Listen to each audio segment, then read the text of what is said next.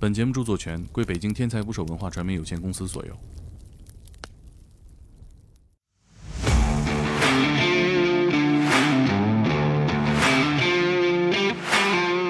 我一想，这能多疼啊？哎，脸能疼哪去对，脸能疼哪儿去？他会问我，他快疼死了，啊，马上就不行了那种。我问点那个可能就是有点负面的啊，就是那会存在那种就是医生贿赂你们，老人当时就说了一句话：如果这个病超过五千块钱，我就不想看了。没有一个是好结果，全是非常吓人的。对，都是非常吓人的。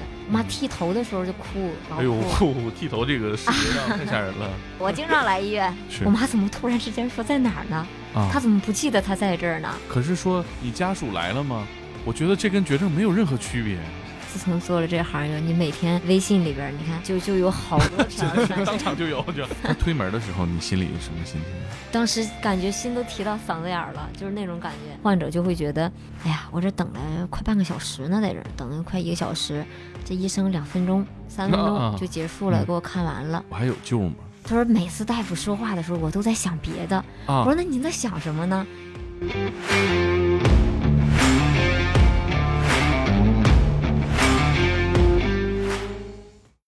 请点击订阅我的播客，拜托了。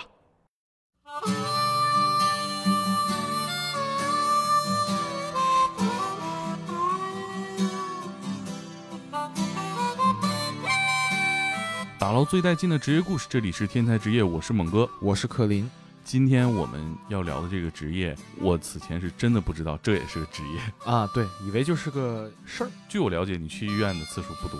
上一次我跟你一块儿去医院，其实就是这项工作所负责的范围。是这个工作叫陪诊员，此前不知道，但是一听你大概就知道这个工作是做什么的。也不是吧？我乍一听的时候，我觉得有可能是，可能觉得有点像护工哦，你是这样，因为你上次啊，咱俩一起去那医院 太小了，啊走的流程过于简单了。啊，其实去大医院看病，尤其是就是三甲医院，过程是很复杂，很繁琐每一个环节都需要有大量的沟通成本。啊。嗯，恰恰呢，医院又是一个人流密集而且追求效率的一个地方。对，尤其赶上现在嘛，其实进进出医院都不方便。是，时间就是生命啊。嗯，那我们今天呢，就跟我们的嘉宾陪诊员吕飞好好聊一聊。对欢迎吕飞。Hello，大家好，那个我叫吕飞，我是一名那个陪诊员，我从事这个行业大概有八年的时间了。八年了，我都这个行业已经有八年了。对，是的，其实很久了，只不过是最近这两年，可能大家呃关注的比较多了。嗯嗯去医院费劲了 对，费劲。啊！但是嗯我怎么在医院去医院的经历里边没有看到过说哪个地方可以给我安排一个陪诊员呢？呃，是这样的，这个种的话都是患者自己去找的，这个不属于是医院里边的这个行为，是患者有这个需求，他会跟我们联系，嗯然后呢联系到我们，我们会当天陪着患者在医院里边看病。那怎么怎么上哪儿找陪诊员？我都不知道上哪儿找。啊、这个其实是有一些平台的，我啊本身是无忧三甲的。患者是可以通过一些平台联系到我们，啊，还有就是一些这种朋友介绍、病友推荐，那陪诊的这个工作具体是什么？是我理解的那种，就比如说嗯医院的流程特别繁琐，去不同的医院呢，可能科室啊位置又不一样，所以找你们的话，你们能帮他们去解决这些繁琐的问题。其实有很多人呢会认为我们这个职业是个导游。对导游啊对，前两天有人问我说：“你们这个陪诊，其实我觉得我理解的特别对，就是导游。啊啊，我说不是，啊导游呢是陪着游客欣赏风景的，而我们是陪着患者，陪着他去寻找健康的自己的，对对对对，不是玩儿。是这样。具体的流程是这样，就是具体这个陪诊呢，在医院里面都有哪些工作、哪些内容呢？给患者解决哪些问题？那首先呢，我们是陪着患者到了医院之后，会帮着他去取号。排嗯队，帮着他那个去交费，然后带着他去看那个医生。呃，会穿什么特别的衣服吗？工作服？呃，倒不会，便衣，便衣便衣便衣，纯便衣。收费大概什么样呢？呃，我们收费基本上是五百左右。会分档次吗？呃，也会有，就是这种年龄比较大的，我们需要去家里车接车送的这种啊，收费的话稍微会高一些，大概是五百到一千之间吧。啊啊！就上门接诊。对对，哦，哎呦，这个感觉未来需求量肉眼可见的会变大呀，因为养老问题本身就有这个对。这个隐患，就是说很多独居的老年人，儿女可能在外地，还有可能少子，没儿没女。是对，嗯。肯定也有这种情况。嗯。有这种有这种，还有就是你看那个，其实找到我们的好多都是上班一族，啊，啊，他们那个时间特别的紧张。哦，对，当然家里老人生病了呢，自己实在是抽不开身，然后呢就会联系到我们，让我们去帮着去接一下老人，然后给送到医院里边。等我们整个流程看完病之后呢，再给老人再送回去。这种情况会多一点儿。你记不记得之前有一个孤独指数分级？啊比如说一个人吃火锅，一个人唱 KTV，然后其中还有一个就是一个人做手术，啊，那好像是最高一级了，是吧？这是最孤独的一种、啊一种情况哈。你们有过那种孤立无援的时候吗？就可能自己打拼的时候，有一天晚上可能就身体真的很难受，但是没有人送你去医院，有过那种时候吗？我我这个都没有，这个还啊好。我我是我我就想起啊，就是我们我自己住的时候，我就有一次就是很累，非常累，基本上就是低血糖了吧。然后运动完回家之后，我就特别绝望，因为我感觉我快昏了，但是家里也没有没有别人。然后如果有这个，是不是可以打电话叫你们送我去医院看看？啊，对，可以的。当然了，我们这种陪诊的话呢，肯定接的都是一些不是特别重的一些患者，啊，对于一些急症，对吧？对比如说急性的这个胰腺炎，对，还有。一些对，就比如说嗯是脑出血，对吧？嗯一些特别重的病人，肯定还是要打幺二零，尽快送到医院的。我们主要是陪着患者在医院里边正常的嗯一个就诊。嗯，嗯，嗯，那你们到医院之后，医院的人是知道你们是干嘛的吗？还是理解为你们就是家属啊？呃，医院的人一般会认为我们是呃家属，但是在那个诊室看病的时候，医生一般知道我们是属于陪诊人员的。你怎么啊看出来的？是这样的，就是因为我们啊，除了这个正常的陪诊之外，当天就诊之外，哈，一个院内的学那个流程，我们会帮助患者去叙述他的病情给医生。啊，因为有很多患者其实对他的这个病情就是不是特别能好的有一个描述，比如说医生可能问他你这个你是哪儿不舒服啊？那患者可能想想，那我可能从几年前我开始说起，嗯不是特别能集中到现在的这次病上。啊啊，这个是我们见到的比较多的，尤其是年龄比较大的一些患者，我们会在就诊之前呢，跟患者先有一个初步的认识、初步的了解。啊，你们等于说前端先问问询对，我们会先问一下，因为所有的陪诊人员，我们这儿全部都是护理护士出身。啊，啊护理人员，所以他对一些简单的医医疗的一些知识，他都知道嘛，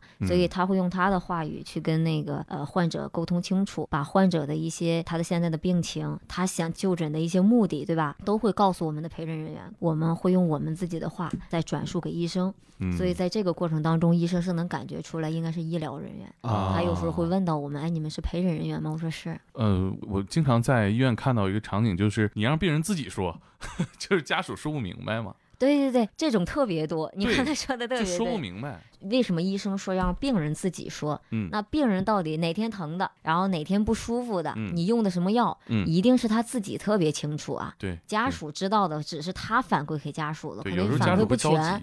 对对对对，所以医生肯定会这样。哦，我们这种问肯定是跟病人直接直接沟通的，然后再告诉哦医生，那医生对你们态度是怎么样的呀？挺好的。我觉得应该是很欢迎的，是吧？因为他如果需要陪诊，那肯定是嗯就诊的过程当中有些障碍啊。呃，忽然想到，就很多家属，包括很多病人自己，他去医院之前，在那个网站上自己已经看过病了，给自己，就到了是给一个明确的结论。啊，我我们这个还真是有好多病人啊，第一次去看病的时候，自己一定会都会在百度上先搜一下，哇，啊，这个病怎么样了哈、嗯这个先看看完了之后呢，然后到了主任那儿，主任、嗯网上说了，我这这病得手术。啊，那医生一般听到这种话，医生会说，那你这不能从网上看病啊，对不对你要根据你实际的情况的。大部分医生可没你这么好态度，大部分医生对这种情况还是很生气的，因为得到医院确诊嘛。对，有的我就见过那种直接告诉医生我这是什么什么毛病，给我开什么什么药，医生你看过了没有？我在网上都查过了，有有这种嗯病人，有的挺。多的现在。自作主张啊，因为现在信息流通也比较方便，这些信息也比较容易查到。但是你随意看两下，和那个医生呃十几年的工作经验比，还是差很多。因为你，你就你真的去看过病，你会发现有很多意外情况，嗯它不是你网上那些信息能检索得出来的。你们在描述病情的时候，会跟我们正常人描述有什么不一样吗？就是我们会先收集他的病情嘛，比如说患者这次来看的话啊，他是看什么呢？假如说他是这个最近呢消化道特别不好，啊就是有便血的一个情况，啊比如他自己去看病，嗯他可能告医生，医生我最近这个便血了，啊就可能就是这样一句话。嗯那我们会怎么跟那个医生沟通呢？我们会这样，我们会提前问一下病人，你这个便血有多长时间了？这个一般便血是什么时间？你这个便血之前你有吃有没有吃一些东西，嗯有没有服用一些药物，我们会把这个收集好，告诉主任一个非常哦详细的。主任，他便血的话大概有七天了。然后这七天之内没有吃任何的药物，也没有吃任何其他的和平常不一样的食物，腹部也不疼痛，所以嗯是这样一个情况。啊，啊这所以我们这次来的目的就是主要是看这一块儿 那会不会有医生听了就是也有点不高兴啊？你挺懂啊，你来看吧。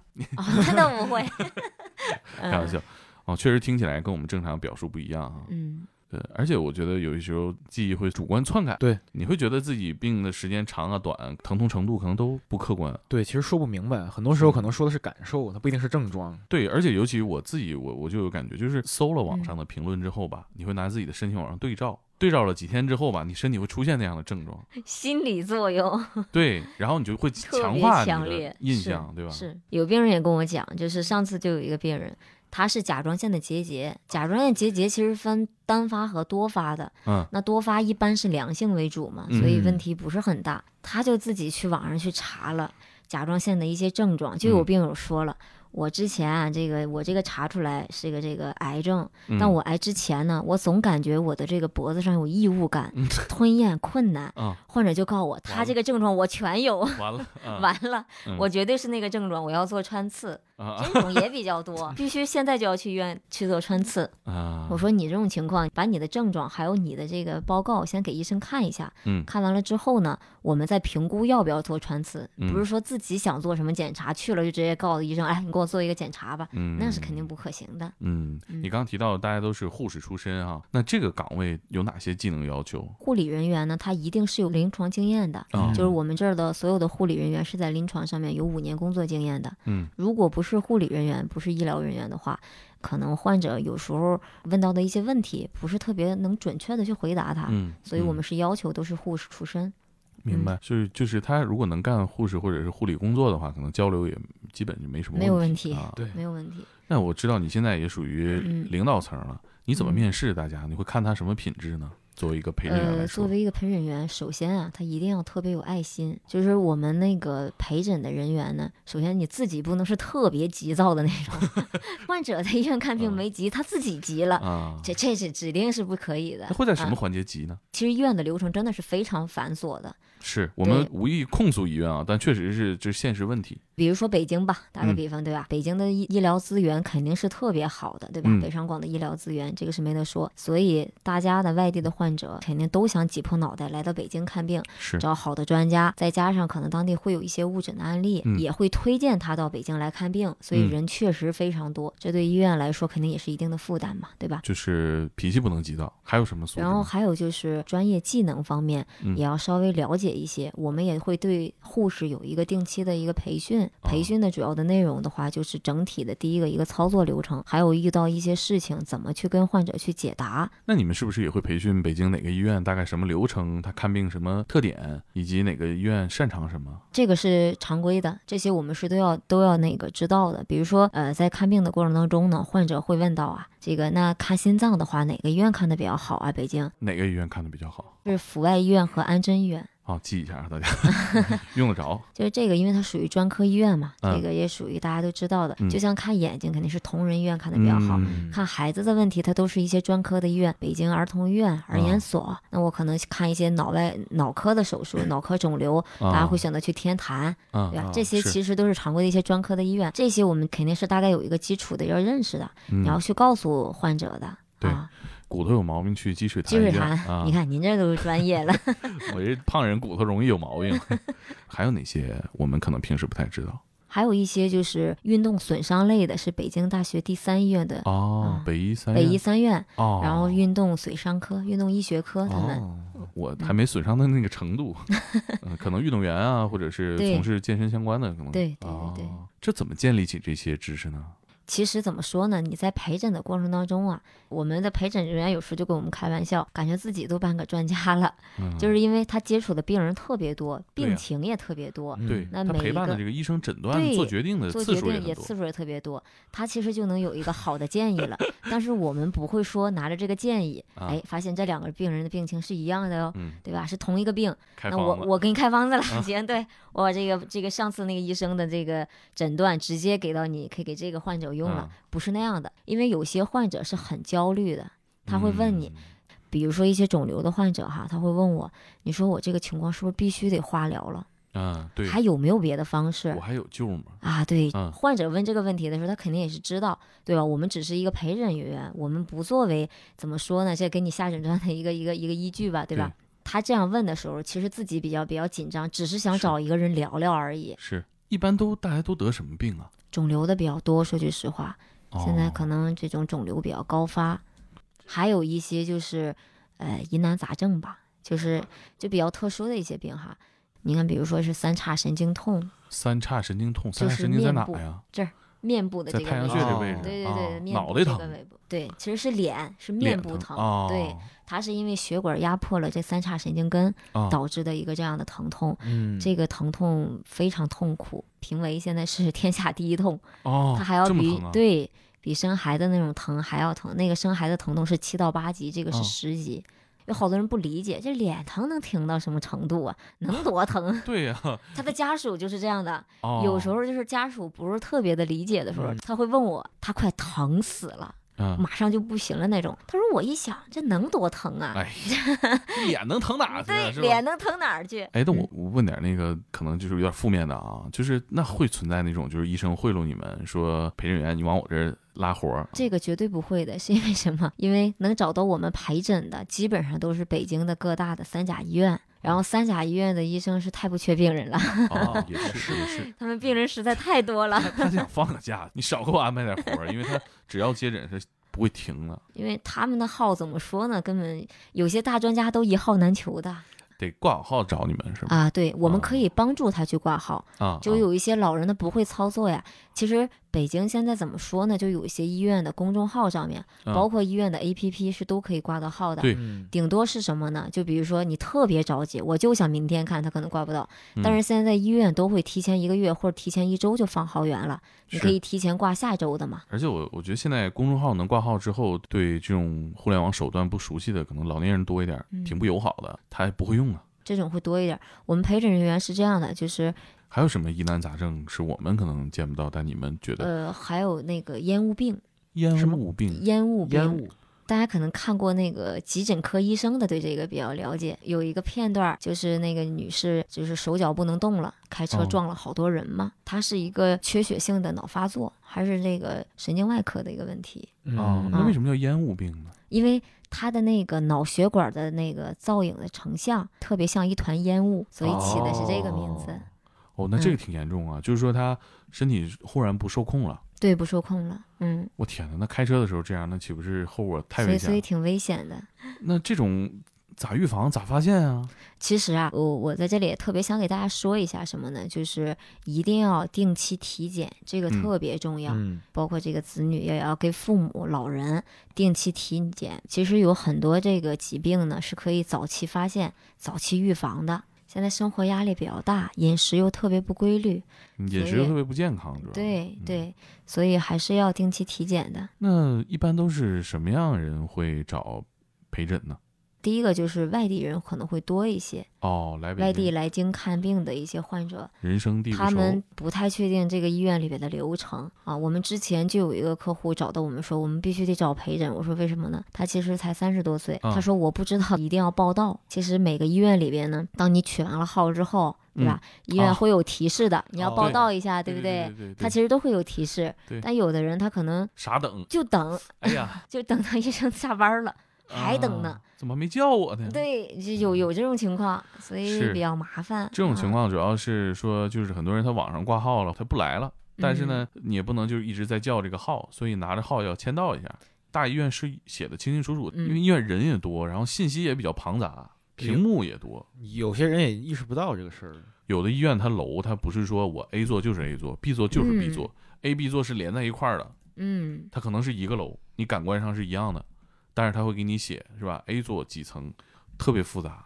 我有时候犯嘀咕，对，有时候还是这个检查在这个楼看病，可能检查去另一个楼做。啊，对对对，是，然后每个房间是干嘛的，就是也看不懂吧？还有什么样的人会找陪诊多一点？对除了这一类人群呢，还有一些老人吧，这个其实是子女给找的比较多。啊，嗯啊，还有一些就是带孩子的，对吧？这种哦他可能自己他顾不过来对啊，一边要照看着孩子，然后一边还要去交费嗯，排队，对吧？我我还得还怕孩子被跑丢了，这种的也是一哦类人群。按我逻辑，一般就是会找个人帮我看孩子，对吧？就是大多数人不知道有陪诊员这个职业，对，所以肯定理论上是谁你陪我去帮我看看孩子，我来跑这流程。嗯，我刚刚听你说有年轻人就是需要陪诊啊，大多数年轻人需要陪诊，他的他的情况是什么样的？呃，有有一部分是这样的，就是检查出来了一些疾病哈，自己比较担心，也没敢跟家里人说，啊自己比较孤单啊 想找一个人能陪伴着他，可以一起去帮他出出主意。他可能会有很多自己的一些想法，想找一个人倾诉一下。嗯啊，也有部分这样人，就很多人还问我们，就说，哎，怎么那个？我看你们陪诊人员还有二十多岁的小伙子，陪诊的患者，啊他说怎么还很年，轻的？对呀，但其实就是有很多人，他发现了一个疾病之后，暂时还不想告诉家里人，他嗯想找一个人陪伴让他去，嗯然后帮他那个分担一下，他会跟我们倾诉一下，你们的服务会停在哪里？一直到患者离院。在医院门口互相拜拜，对，是 嗯，做一次临时的家属。那赶上过绝症吗？比如说，就是通知他可能是个绝症等等这种情况。有，其实这都是一些肿瘤的患者吧。我们陪诊的过程当中接触的肿瘤患者偏多一些。本来病人就是带着痛苦来的，嗯身体上很痛苦，嗯但是呢，当看到结果的那一刻呢，又特别的绝望，嗯，有这种的。哪一刻他会知道自己肿瘤确诊了？一般这种病人的话，医生不是特别会去告诉他绝症了得了，嗯，这个是绝对不会直接跟病人讲的，我们也不会直接跟病人讲的。可是说你家属来了吗？我觉得这跟绝症没有任何区别呀、如果有医生跟我这样说的话，我就 那也不要直接告诉病人。对我特别怕这句话。有一次确实是有医生跟我说你家属来了吗？就是可能不是很严重的事儿啊。但是我觉得，如果是我是有可能是肿瘤的话，那怎么跟他说说？呃，一般是这样的，就是呃，医生呢，就是不会说直接的就告诉他你这个晚期了，这个肯定不会这么说。那医生跟他讲的是什么呢？就是你这个结果已经出来了，那我们现在就先做治疗吧。可能这个情况不是特别好，但是通过这些手段的话呢，哦还是还是有希望的，对吧？先说个退路对对对，先跟他讲清楚，患者嗯就不会过多的紧张。啊。这个时候一般情况下就是，嗯，都会跟他讲，哎，哪个是您家属啊？说这个家属来，一定要把病情要告诉家属啊，对吧？那这个具体的一个情况要有一个大概的一个认识啊，给他，我们会在里边，因啊为，像这种有的患者，说句实话，就是他自己还真不知道他什么病，嗯你告诉他是肿瘤，有的病人他还不知道那是个什么，啊，他对病情不是特别的了解，你怎么能让他认识到说这个非常严重？哎，这个一般不会这样去直接的跟他讲，我们其实还是更多的会跟这个跟跟他的家属打一个电话哦，啊，我们会把这个情况告诉他的家属，家属可能会告诉患者在，我们只告诉他这个你的情况呢是什么样的一个诊断，嗯。大夫根据这个情况给你做了哪些哪些这个方案，我们后续怎样治疗，嗯，有那种在你面前家属瞬间就心理防线崩塌了。其实说句实话，就是现在大家对肿瘤的认识都很清楚，基本上有很多病人啊，虽然已经虽然大家都在瞒着他，但他自己什么都知道。我就陪诊过一个人，他是肺癌，我们带着他到医院里边，医生说这个位置哈，先赶紧手术吧。那病人其实都能知道。病人就自己先出来了，然后家属和我们在里边儿。其实我们都知道，病人可能大概企业都知道这个情况，家属就会问大夫，他这个是不是情况不太好？大夫会说，对他这个得赶紧手术。具体的你要等着那个做完手术送了病理吧，做了啊活检之后，结果出来才能有一个答复。一般比如说我们出去的时候，家属不在旁边，然后病人还会告诉我们没事儿，我我查了，这个好像是应应该应该是那个什么肿瘤儿，呃，对这个你你也别跟我们家属说的特别什么，其实那个时候其实心里是特别 让我感觉特别感动啊。其实家属知道他这个病情，互相瞒着，然后病人还会告诉我，你不要告诉那个我们家属啊，我查了啊，这个好像问题不大，做完手术应该没什么事儿。就很强大。这个时候会让自己心里感觉，嗯，嗯，还挺感动的。这是个什么样的人？这个病人是吗？嗯，这个病人是六十多岁的一位阿姨，嗯，真了不起，真了不起。这种时候生死看淡，他可能更关心的是家属的接受程度，对太对强大了。嗯，嗯，那就没有糟糕的困境吗？就是你也不太好处理这个事儿了。有就是有很多晚啊期的患者，就也不能做手术了，只能用一些化疗的药物。这个你们怎么说呀？说克林啊，我帮你看完了，化疗，这不疯了，这简直吓死了。但是其实怎么说呢？呃，有些也也也是还是要告诉患者的。咋说？因为你有啥技巧吗？其实也还好啊，就是我们一般会怎么跟他讲呢？我们会告诉患者，你这个情况呢，可以先化疗。对不对？肿瘤可能会有缩小的哟，对吧？还有可能是手术的，所以我们切除了之后问题就不大了。你心态一定要保持好，我觉得还是核心是给予希望。给予希望，这个一定是要给予希望的。嗯，至少今天我们得高高兴兴的过完，然后我们再去想怎么解决这件事儿哈。对。对，再加上，其实现在还是有很多，包括一些肿瘤医院吧，北京大学肿瘤医院、中国医学科学院肿瘤医院，还是对于一些肿瘤，还是有很多好的方案的。嗯。啊，也不是说啊对。对，也不像说之前一样，哎，得了肿瘤不治之症了，对对对，没两年了。是。随着这个医学的不断的在进步，然后呢，有很多好的方案，很多好的药品，嗯也在不断更新迭代的出来。是，我觉得会有一个过程哈，就是小时候你知道癌症是什么东西哈，基本上就得了就嘎死了。对，小时候就感觉那就是一就是一死刑。对，嗯后来慢慢你就觉得，哎，怎么周围这么多人得癌症？这几年慢慢发现周围嗯，痊愈的案例也很多。嗯最起码是说，可能不能完全清除，不能完全说我我可能跟正常人一样了，嗯但是呢，可以说是维持现状，嗯没有恶化。嗯我认为这个就已经很好了。嗯，有没有你印象特别深刻的你陪伴的这些病人？之前我有陪伴过一对呃山东那边过来的，嗯一个父亲和他儿子，嗯当时他父亲是要做一个呃室颌细胞瘤吧，那是啊干嘛的？那那个也是泌尿外科的一个一个疾病，泌尿外科。泌尿外科的，啊怎么样？这病严重吗？呃，稍微有点严重，他那属于是内分泌系统的一种疾病吧，它是比较麻烦的。第一呢，要先控制血压，哦，控制完血压之后，调理他这个各项指标正常了之后哦，他才能去做这个手术。可能刚开始要先住到内分泌科的，它哦，可能是比较复杂。但是这个整个的这个花费的话，老人当时就说了一句话：如果这个病超过五千块钱，我就不想看了。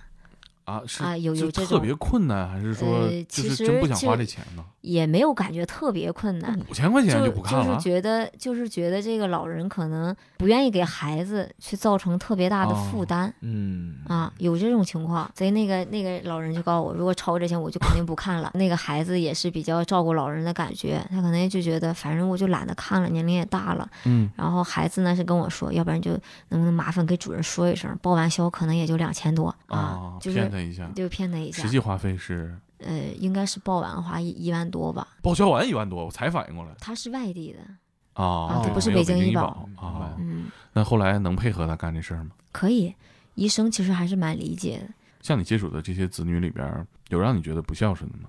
我还真没有见过不孝顺的，就是还是人群的问题吧。你可以看到，他既然都能花钱去找我们去啊看病了，可能就还好多了吧。啊，我们可能在诊室里边儿也有看到过一些，啊，就跟老人大呼小叫的这种，虽然不太知道到底是因为什么。因为我也经常看见，就是病房里边家人吵起来了。我觉得就是对这种治疗的计划有什么疑义或者怎么样？你们觉得呢？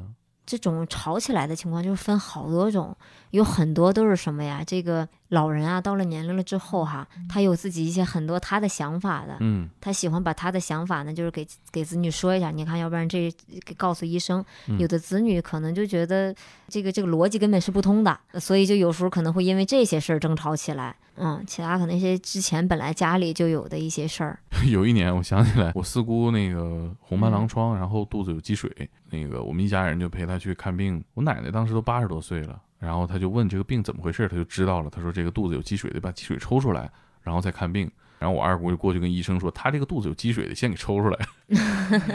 人年龄都挺大了嘛，然后医生说这谁跟你说的呀？然后我二姑说，我妈跟我说的。那有没有那种觉得反差特别大的，就是这个人一看就不需要陪诊？哇，有这种的。我们之前陪诊的一个客户，简直比我们的陪诊人员还熟练，各方面、哦，都是他自己来，你不用我来，我来啊，啊！我们护士说不行不行，您这个我我今天陪诊我得，收你钱的，我要干活的我。说我得有存在感，对呀，不用，你今天不用，我自己去就行。啥情况？就是就有这种，就像你刚才说的，他其实就是害怕，他就啊想找一个人陪着他去医院里边儿，就是希望对方能给他一些鼓励的这种。啊之前就有一个患者就是这样的，一个我看大概多少多大年龄，四十多岁吧。我们一般陪诊人员，就比如说我们约的啊八点，我们陪诊人员一般会七点半，但是谁成想这个患者去的还早，七点就到了。那他干嘛呀？他？到了之后把号取了，报到了，啊还给自己买了一个病历本，静静的坐在那里等着。然后我们给他打哦电话的时候，哎，我说那个正好他一直没有跟我们联系嘛，八点了，准时到了，我们给他打了个电话，您到了吗？然后他说我已经快快到我了。哟，我说您在几楼？我在一楼呢。哦，那我赶紧过去。啊，啊，过去了之后呢，我说您怎么没有给我打个电话？他说没事儿，他说我只是想让你看病的时候进来就行。啊，嗯，他说这些我都会。啊，就是他跟我讲的就是什么呢？他说每次大夫说话的时候，我都在想别的。啊，我说那您在想什么呢？你看那个人是也是肺上面有一个结节，其实是个良性的，没什么问题。他害怕，他紧张，他自己就天天在网上搜。我的这个结节怎么怎么样？如果是肺癌，切完了之后应该怎么样？我应该吃什么？我马上戒烟。就是他的脑子里全都在想这些问题，所以医生可能给他讲那些话，他就记不住。嗯，他只需要有一个人进去了之后，回来给他重复一下，哎，刚才大夫你再跟我说一下是什么样的情况，啊我就会告诉他，好了，行了，没事了，我现在去交费自己。啊啊我说不用，我来帮着您。他说不用，我这特别熟，我经常来医院，就是会有很多好玩的事儿哎呦，过于自律了吧？啊。这个这个患者已经给我们介绍过好多个人，都这么自律吗？那不是，那不是，只有他是这样。他后来其实他对医院里边也比较熟，他每年确实很自律的，嗯定期体检，嗯，就自己的一些小问题都非常注意的。是比如说甘油三酯比较高了哈，嗯胆固醇比较高，血糖稍微临界那个那个啊高点的时候，他就会很控制自己的饮食的，每天还会给我们打个电话分享一下。哎，我最近吃的特别健康，要不然您帮我问问那个医生，如果你去的时候，啊啊，这个不仅是回头客，还发展很多下不是，还发展很多其他客户。啊，还有什么好玩的？你们觉得日常生活当中大家会聊一聊的？就是其他的可能就不是特别好玩的，就是感觉有有些事儿哈，就会让您觉得比较痛心的，就是哦我们会有一些陪诊的是北京大学第六医院儿童心理方面的问题。哎呀，就是让我们就会觉得，怎么这个孩子会有这样的情况呢？儿大概童的对心理问题你看，就是前段时间就有一个小孩儿，我看七岁多不到八岁那样吧，母亲先跟我联系的嘛，说我们那个周一的时候下午，我希望有个陪诊人员能陪着我们一块儿去医院嗯啊。当时是他爸爸妈妈还有孩子他们三个人一起去的。嗯然后我说这个孩子什么问题啊？嗯他说我说句实话，我也不知道我孩子怎么了。我孩子突然之间就每天都在讲，我是不是比赵丽颖还要好看？我是不是是比那个范冰冰怎么怎么样的？反正就是说一些很奇怪的话，可能是他的偶像啊，还是什么？啊，就那么点儿的小孩儿，你就感觉怎么这些人这些事儿他都能知道哈？还有很多事儿，就是呃，他妈妈说他这个就是说一些奇怪的话，具体奇怪是什么样的话他也没说，可能跟这个父母的沟通特别的少，比如要叫他吃饭干嘛，这孩子是基本上是不说话的啊，啊。心理层面可能对，心理层面是这样。后来就说这个孩子可能是不是是有有点什么问题，然后就带着去找了那个北京大学第六医院的医生。医生这个初步的诊断，这个小孩儿当时是抑郁症，哦一个特别小的小孩儿。后来啊，才了解到，就是在在这个学校里边，这个孩子本来就比较孤立，嗯不爱说话，不爱跟同学玩儿，所以就会导致呃，平常可能跟他沟通起来的这个学生也有点少，每天嗯自己一个人独来独往。所以我是觉得有孩子啊，孩子的一些问题，其实要及时的跟他去沟通的。不管这个孩子多大哈，就一一定要不断的去跟他沟通。不要不断的跟他聊，就是比如说，哎，宝贝，你今天在学校里就有发生哪些事儿啊，嗯对吧？就像我我外甥一样，我姐每天都跟我外甥沟通。当然了，班主任天天叫我姐开嗯这个家长会去，我外甥就每天都跟好多小孩说话，他是啊不说这个孩子，我外甥是天天说，这个也不对，其实 他已经影响到其他的小孩了班级。纪律也对，他现在上一年级，嗯他跟这个孩子同桌，他们上课也跟人讲，下课也跟人讲，把人说的特别烦，人家给他调桌了。嗯然后第二个小孩又跟他调，第三小孩又跟他调，就调了好几轮了。我说过了，我这，我说外人这说的就有点过了，嗯就是有好多时候孩子的一些情况，嗯你要及时的去跟他沟通。那个小孩还挺可惜的，是啊，当时那主任说还挺重的，他需要到一些特殊的这种教育机构。对于一啊。些这种这种情况的孩子，他有那种专门做心理辅导的。他有些时候，你家长问他，他未必是告诉你的。就像我外甥那会儿，我就问他，那个他那会儿有被一个小孩欺负，把他的衣服给剪坏了，哦，呃，然后会问他说，那个，哎，你为什么不告诉你妈妈？如果告诉妈妈，妈妈肯定马上就冲到学校里去了。啊，就小孩儿也会懂，这就好多事儿，就是一定要心平气和的去跟孩子沟通，对，就也会有这种情况。你说这个孩子，我忽然想到，这个如果家长问不出来也正常，因为肯定是长久以来没建立起沟通的。对对，你突然去跟他沟通，他也没有那种感觉。是这个报名原因还挺一言难尽的。嗯，嗯，对就是像小孩儿，他可能不像大人，还知道自己哪儿疼、哪儿难受，或者是他知道自己哪儿出问题了。小孩嗯子嗯出问题了，可能都自己也没数啊。对，嗯，那你们真是什么科室都能陪啊？有没有什么我们想不到的科室？倒没有，都是一些常规的一些这种科室，肿瘤的会多一些。嗯嗯，哎，这比如说，一女性要去培妇科的话，会要求找一个女性陪诊员，或者男性要去看男科我们基本上全是女女孩儿。啊，因为护士行业女性居多。，对你是怎么感受这个职业的工作带来的满足感呢？我有时候会认为，就是通过自己给到客户的一些帮助，带着他很快速的去完成了整个这个就诊的流程，而且帮他节约了很多的时间，嗯，我就觉得心里特别有满足感。帮他去就是筛出来了一些就适合他病症的一些医生，这种会让我觉得还挺好的。这种患者他每次都是对我们也是特别感激。嗯啊，我们之前就有一个我们我们领导的一个亲戚，他呢是在当地误诊的是那个室间隔缺损，那是是什么病啊？就是心脏上面的病。啊啊，心脏上面就是有一某一个结构可能那块儿是缺了一块儿的，这个病人就是在当地误诊了。当然来了北京了之后，帮他去找医生，帮他整完成整个流程，整个流程下来发现他根本就没有那种情况，啊，他其实就是一个误诊的一个案例。但我们会觉得心里啊，这个还好，就是帮他去发现这个问题了。嗯，如果没有发现的话，可能他直接做了这个手术，对他来说也是一个很大的创伤。是当然才不大吧，三十岁还是多大年龄？嗯，是，你像个小侦探一样，你帮他们在北京破个案，破完案他健康回去了，不管是不是结果怎么样，都是在嗯，追求健康的过程中哈。对，那你作为你专业人士啊，你自嗯己家人啊、朋友啊，知道你做这个吧？知道，就理解吗？挺理解的。你看我我爸我妈就是这样，我我每天哈、因为我接触的都是病人。嗯就是我有时候会告诉他，哎，我说我今天发现了一个这个结肠癌的一个患者，嗯，我说他呀平常吃饭可规律了，嗯什么事儿都没有啊？啊，对，这就是没有任何症状，我说特别健康。你妈说你想表达什么？然后那个我说，但是啊，你看他那个突然查出来就是有这个病了，我妈就说你不会又让又想让我再做一次无痛胃肠镜吧？啊啊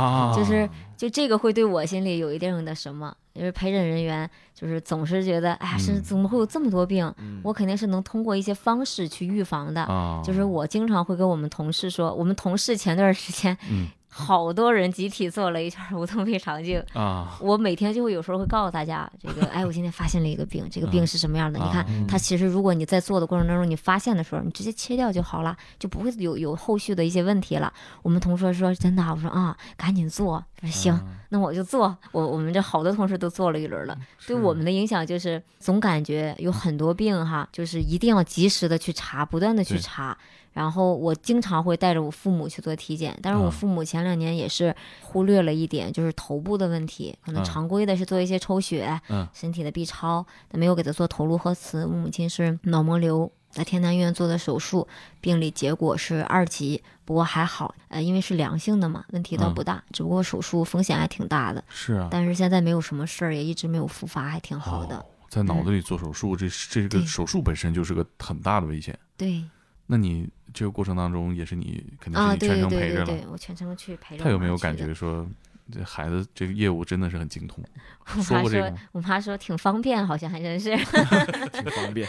朴实的夸我妈。说对，那来了好像确实是哈、这个要不然我自个儿都不知道该去哪里。呃他接受度怎么样？对这个病这不是很懂，就只啊知道是长了一个东西，反正得切了它。啊？那你啊对他的传达上我就告诉我妈，其实他那个算是良心，没有什么事儿嘛。啊，然后就是直接会告诉他，这个反正切了就行了。嗯当然了，他比较担心的是开颅嘛，大家都知道，那开颅这玩意儿能随便开吗？是吧？对呀、嗯我妈现在后边这有一块还没有长出来头发呢，嗯，哪年的事儿？去年那会儿吧。哦，那也是疫情期间的事儿。嗯，那做手术这个有那个过程吗？签一些结果的会会会都会有文书，都会有。呃，需要当时可担心了，当时医生跟我说，这个会有几个风险，一个就是突然之间的脑出血，对，就嗯突然之间这个做手术的过程当中大出血，就是可能就就不好了，嗯，各种可能都得给你各种可能。嗯第二种就是因为肿瘤的位置长得不是特别的好，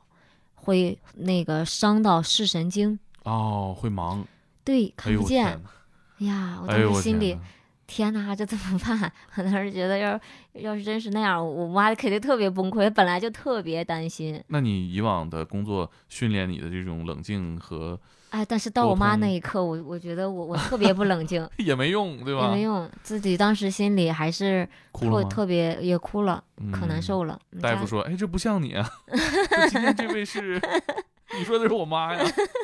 也不是，就是因为其他的那种病人还好，没有，就是其他的可能都是一些小的一些问题吧，对吧？”这确或实也是，或或者是说别的一些，但是这种开颅的手术，它的风险是不可预测的，对呀，它是不可预测的。我嗯妈在那个手术室做手术的时候，我爸在那个呃手术室的门口的那个地上，啊，有凳子人在地上，他都起不来了。哎呦，他当时就特别的紧张，我爸就一直坐地上。我说你起来啊！当时应该是坐了得有六七个小时呢，但送进手术室之前说了什么吗？交流过什么吗？倒还好，倒没有，我们就给我妈加油来着，肯定特别好，那这手术是很有可能就是 会有那个风险。就是对，在手术台上人人会没了哈会有，这情况他本身他就有高血压，而且他当时的那个哦肿瘤是五厘米，五厘米就很大很大了，算大一嗯点儿的了。而且它长的那个位置特别不好，所以当时还挺紧张的。那妈妈进手术室之前有没有表达过什么情绪？妈害怕，我妈嗯剃头的时候就哭，老哎呦。，剃头这个视觉上太吓人了。是啊，哎哎你平时，克林，你平时就这发型 啊，还好哈，我要遇到这个这个遭遇的时候就没有那么大是心理负担了会剃完了，好。嗯，选择自己剃了，对呀，说了什么吗？跟你们倒倒也没有，就哭嘛，就难受。啊，啊，可能也说不出什么来。后来我们就跟他说没事儿，但其嗯实心里也挺紧张的。就是经过这些事儿哈，就是完全能理解一些病人的家属不停的去跟你就是重复几个问题的时候，你特别能理解他的心情。嗯，就是就像有一些做一些手术哈，就是医生肯定会一些风险是必须要告知的，对，有可能会发现 A、B、C、D 这，几种风险，有可能啊，没有一个是好结果，全是非常吓人的。对，嗯都是非常吓人的，因为他确实做这种手术，他肯定是有好多风险是不可预知的，那要讲清楚。很多病人就是出来了之后，医生就会给他讲完之后，他回来他会再问你，你说这种应该没什么事儿吧？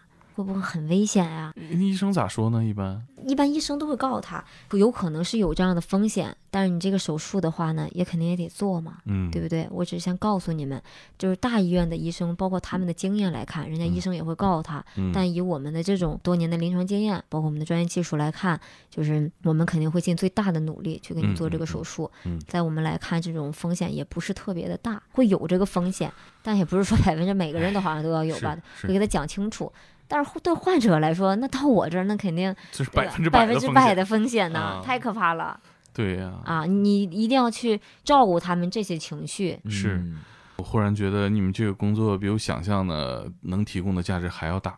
嗯，就这种时刻，你自己面对的家人，这种时刻，可能有很多人他真的没有办法，只能自己面对的时候，至少陪审员还是个选择，至少我们能对视一下，是吧？嗯，相视无奈总比你自己一个人顾影自怜。对啊，我真的是挺需要勇气的。这种时候，出来了这个手术成功了之后，我觉得心里可踏实了。这是怎么得到的手术成功的同志？就是那种电视剧演的，推门出来，医生出来了，口罩一摘。行，挺好的，做手术挺啊顺利的。他 推门的时候，你心里什么心情啊？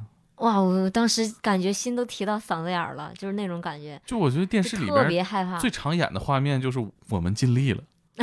就我现在想象那个画面，就是推手术出来，就是肯定是 不好意思，不好意思，这个我们确实尽力了哈，这种对呀不，是，他是个少数。是嗯嗯，那妈妈多长时间醒过来啊？哎呦，我我妈当时进了手术，进了病房啊，啊，我想想，可我觉得得有六五六个小时吧哎呦，她才能完全的清醒。啊中途清醒的时候呢，就自己好像说了一些梦话啊 啊啊，还以为自己在家里呢。哎，我这是在哪儿呢遥呢控？器丢啊，嗯，哎呦，当时我们吓坏了，完了，脑子难道有问题了？啊对呀，当时在脑子里做手术。当时我们就特别害怕，我妈说叫医生了吗？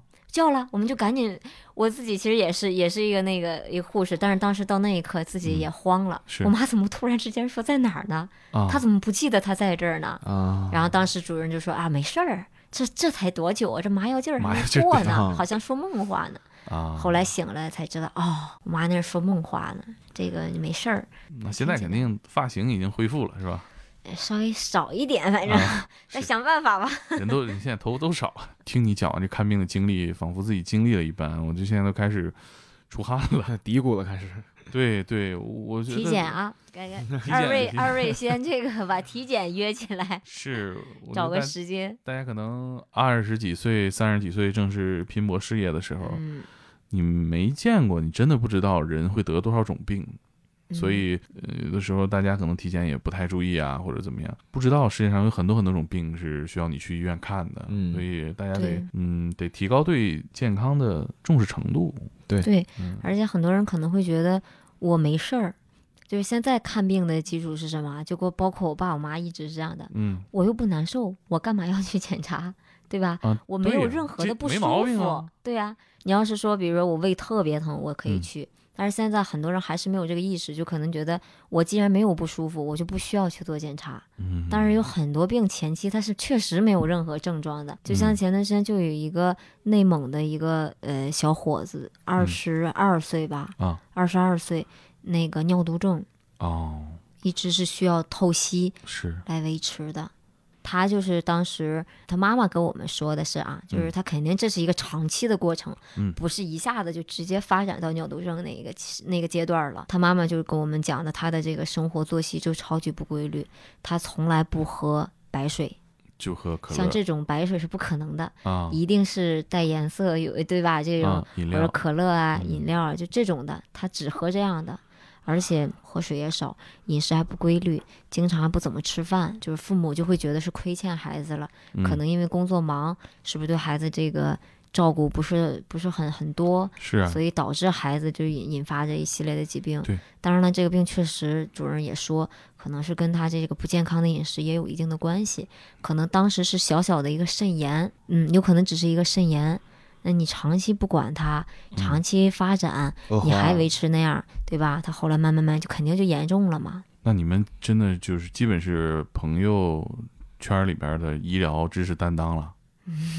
朋友之间会问，很多人会问，对，因为我觉得反而如果你是大夫，他可能跟你的这个专业科室有关系，对吧？对吧嗯？你这个就感觉都参与，就反而就什么都问。对，什么都问。嗯，就是就是自从做了这行以后，你每天微信里边儿，你看现在可能就就有好多 条当场就有就四十五，经常是这样的，就是有会有人问，哎，给你发几个报告单，啊你帮我看一下，啊啊或者你帮我问一下，因为毕竟这个医疗出身的话，身边也会有一些医疗的朋友，嗯，是是，所以有些是可以帮着大家去解决一下的。呃，你原本也是护士哈，啊，我原本就是护士，那怎么会进入这样的行业呢？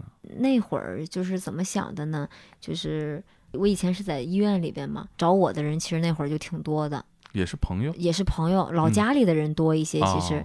他就会问你，哎，这个今今天要去医院里边了，你要是有时间，能陪我去一次吗？但是可嗯能对对于一些这个当地亲戚来说，他就认为反正你在北京，你肯定嗯哪个医院都特别熟，所以哎就陪着他们去。后来也是因为呃我妈那会儿最早的时候来看那个高血压的时候。也会发现自己其实也是个医医务人员，那自己去医院也懵。嗯，刚刚开始的时候，最早对我可能只了解我医院里的，对，我不我不是了解别别的医院是怎么样的一个流程，也会懵一些，对吧？当时就接触了这个了，自己后来就想，哎，其实我还是感觉挺希望去做这样的一件事儿的，我觉得，还比较有意义。嗯，那你看这个行业未来，因为这眼下它肯定是一个需求量也很大，然后嗯服务也比较明确的这么一个行业，嗯但是未来可能我们医院的就诊的效率更高了，嗯或者是流程更便捷了。你觉得这个行业未来是会人数更多，还是会消失掉？嗯，我觉得会越来越多吧。医院里的流程是一方面，医院流程肯定会越来越简单，对吧？对嗯大家可能就诊起来更方便，因为现在有很多医院就很方便的，包括三零幺，有的医院是直接都不用取号，直接扫个码就可以看病的，很哦方便。但是其实大家，我我感觉更多的是就诊流程上的问题。嗯第二个，其实大家是需要有一个稍微懂一点医疗的一位朋友也好，陪着他去完成这个看病的过程的，嗯然后去那个听取他的一些建议，帮着他去做一些这种决定。嗯，嗯，你是觉得这样的需求其实嗯会越来越多？对嗯，情绪价值更大。对，很多服务都在越来越精细化啊，对，尤其是这种建立在独居人越来越多的情况下，之前不是网上微博上有那种视频吗？就是那个独居女孩去去看病，等结果的时候自己就情绪崩溃了，哦对吧？哦然后就嗯就哭了。其实如果身边有个人的话，会好很多。是，而且我自己最深刻的感受是没时间。我有的时嗯候哪儿难受，我就觉得工作太忙了，我对要忍一忍，我就是今儿就不用请假了。他需要有个人帮他去医院里把报告取回来，嗯，对？吧？或者帮着他把某个药给取回来。嗯，其实这种需求是会一直有的，我觉得，只嗯不过是说在就诊流程上面，如果更便捷，那更好了。嗯他可能方便了一部分人，嗯但有部分人的需求可能还是没有会被满足，是。这种。那这嗯行业大家收入情况怎么样？这个其实也是根据每个人的一个陪诊的一个次数的一个情况吧。嗯大概我们那个护士一个月是呃六千八千差不嗯多，嗯嗯嗯呃，大概多大呢？年龄基本上都是在二十多到三十之间吧，嗯，那他在医院做护士的话，收入跟这个比呢？差不多其实。哦，可能这个可能会稍微再高一点，因为嗯这个会有会有一定的，比如说我这个月的人数量可能比较大，那嗯，可能他的收嗯入就会稍微多一些。而且嗯我觉得这好像也是随着你的那个嗯医院，呃，门诊关门了或者下班了，嗯你也就嗯下班了，那 对那所以也就不太加班是吧？对不太加班儿，但是我们陪诊陪到最晚的一个是晚上的十二点啊咋会这。么晚呢？北京大学第六医院有一位主任专门看这个心理、看小孩的方面的，因为那个主任人超级好。他呢，就是有很多慕名过去找他的一些患者，包括一些这种需要复诊的患者，嗯因为心理问题的这些这些情况，尤其尤其是小孩子，嗯，那医生呢，首先就陪着他先在外面玩一下，玩玩嗯玩具，陪他沟通，让他爸爸妈妈给孩子沟通。医生是要去观察的，嗯他得去观察孩子的行为，所以一个孩子就诊的时间大概就得半个多小时吧。哦，还有时候是下午一点开始门诊，那我这是真看见过主任从一点一直到半夜十二点，一直没吃没喝，就是一直一直是到了晚上十二点。但是我们之前陪的诊的一个客户比较晚的一个，就一直等他。嗯，他也就是想多看一个，但是患者肯定不是都一直集中在那里，就医院里这个流程是比较好的，它是有就诊时间段的。对对对对，你是几点的，他是几点的，就不嗯用非得说这所有的人都都在那儿耗着干等的。我觉得你们也是有的时候弥合医生和患者之间一些矛盾的一个存在，会有这种时候吗？医生和患者干起来了，这个我倒还真没有，我没嗯有见过说这个吵起来这种情况啊，真正吵起来的。嗯，当然可能会有很多患者会觉得，哎，好像怎么医生才说了三五分钟就就结束了。啊，啊还想再问一会哎，这种有，就是就是别的那种倒没有。有时嗯候可能患者就会觉得，哎呀，我这等了快半个小时呢，在这儿等了快一个小时，这医生两分钟、三分钟就结束了，嗯给我看完了。但其实这个时候呢，我们会告诉一下患者哈，嗯医生的话呢是给你下诊断的，嗯对吧？你在你结果非常齐全的时候，医生都告诉你了做什么什么样的检查，医生对于你这个病情呢，已经其实给到诊断了，很明确。嗯，应该怎么做。至于你的一些问题，如果你要有，可以直接就问医生；如果嗯没有的话，我们就等下次再复诊的时候看有哪些问题再过去问就行了。患者就会觉得可能，哎，怎么这么快就结束了？专家号百八十块钱呢，就跟我说两分钟，说两分钟，嗯，但其实诊断已经给到你了，没有什么可问的了。是，对你这需要手术，什么时候能做？然后嗯手术的风险是是什么什么样的？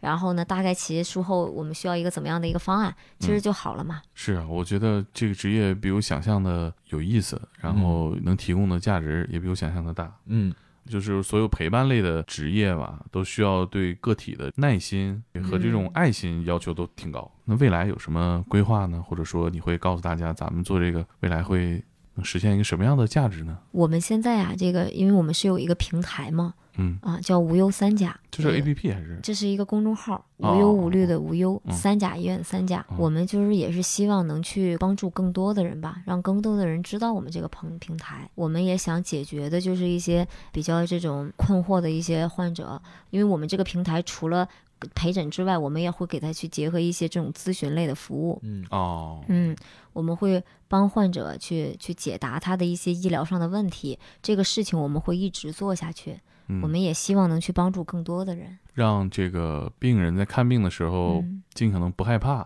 那需要做什么的时候能帮你做点事情。对，然后尽可能的帮患者的话呢，针对他的病情，能有一个更便捷、更高效的吧一个就医的方式。嗯我们是这样想的，嗯因为很多这个有病乱投医，其实有时候还真是这样的。嗯，很多患者不知道他这个病该怎么看的，他就反正瞎挂号，挂那号也不对。就对我们经常会遇到一些患者，像一些肺部结节的一些患者，他一他始终是要挂什么？我挂呼吸科。啊，反正呼，吸科其实对啊，他也觉得是肺嘛，但是呼吸科可能是看哮喘、支气管炎、肺炎这一类比较多的。嗯你像肺部有结节需要手术的这种，其实是要找胸外科看的。有好多人我们也接触过，好不容易挂了一个号啊，这跟我讲十二点抢到的，特别不容易。抢到之后发现你这里挂胸外科，挂错了。嗯，好多挂错号的，对，有很很多病，他们不知道该怎么去去、嗯去看，包括眼科也是一样的。反正我眼睛不舒服，挂一个眼科不就好了嘛？嗯但是其实眼科又分得很细啊，青哦光眼、白内障、嗯眼底、角膜，已经开始害怕了。就这些科，就是感觉分得很细的。